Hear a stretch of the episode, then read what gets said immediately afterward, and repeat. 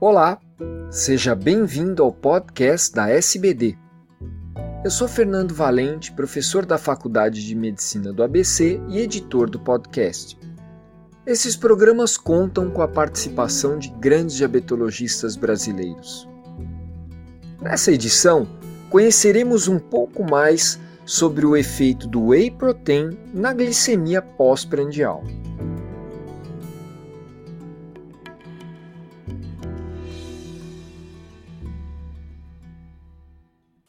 Olá, eu sou Tatiana Valente, endocrinologista pós-graduanda da Unifesp.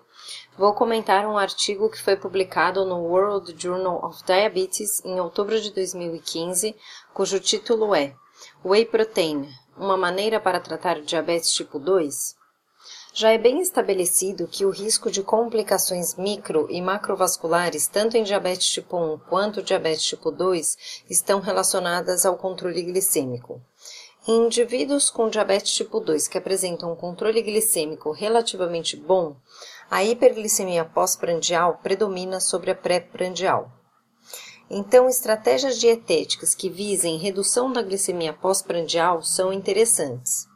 O whey protein é uma proteína do soro do leite e tem sido reconhecida como um alimento funcional parece ter propriedades interessantes para o manejo do diabetes tipo 2 através da redução da glicemia pós-prandial.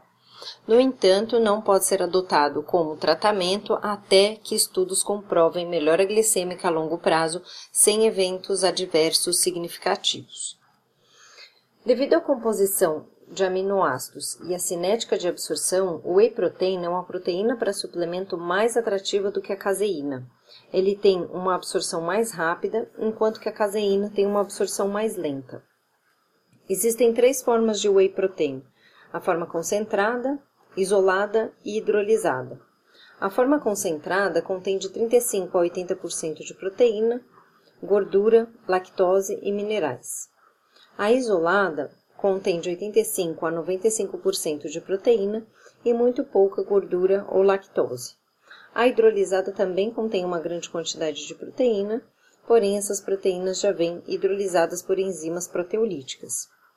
A isolada e a hidrolisada são mais caras, porém menos palatáveis. Do ponto de vista de glicemia pós-prandial, não há evidências de que uma seja mais potente que a outra.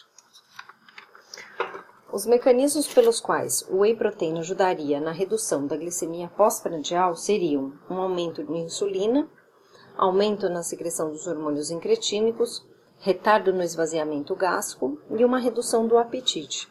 O whey protein ele é rico em aminoácidos essenciais, leucina, isoleucina e valina, que são mais insulinotrópicos que outros aminoácidos. Portanto, a presença desses aminoácidos levaria a um aumento de insulina. Além disso, o whey aumenta a secreção dos hormônios incretínicos, GLP-1 e GIP. O GLP-1 principalmente teria essa ação de aumentar os níveis de insulina, diminuir ou ter um efeito estático no glucagon e promover um retardo no esvaziamento gástrico. Alguns estudos in vitro mostraram whey protein inibindo a atividade da enzima DPP4 e também inibindo a atividade da alfa-glicosidase. A proteína estimula a termogênese e a saciedade mais do que carboidrato e gordura. Portanto, o uso do whey levaria a uma redução do apetite e maior saciedade, então, tanto por uma ação direta dos aminoácidos no hipotálamo, quanto também por estímulos de hormônios intestinais, como a colecistoquinina, o PYY e o próprio GLP-1. E além disso, ocorre uma supressão do hormônio, do hormônio orexigênico, que é a grelina. Então, em relação ao horário de administração para pacientes com diabetes tipo 2, então o melhor, melhor horário parece ser de 30 minutos ou imediatamente antes da refeição. Isso teria um melhor efeito em redução de apetite, da glicemia pós-prandial e aumento do GLP-1. Em relação à dose, os efeitos em glicemia, insulina e apetite parecem ser dose dependente. No entanto, a dose ótima para o controle glicêmico a longo prazo ainda não foi estabelecida. Para concluir, então, os efeitos agudos do whey protein na glicemia pós-prandial parecem promissores, porém a eficácia a longo prazo e a aplicação no manejo do diabetes tipo 2 ainda precisam ser estabelecidas. Obrigada pela sua atenção e até a próxima.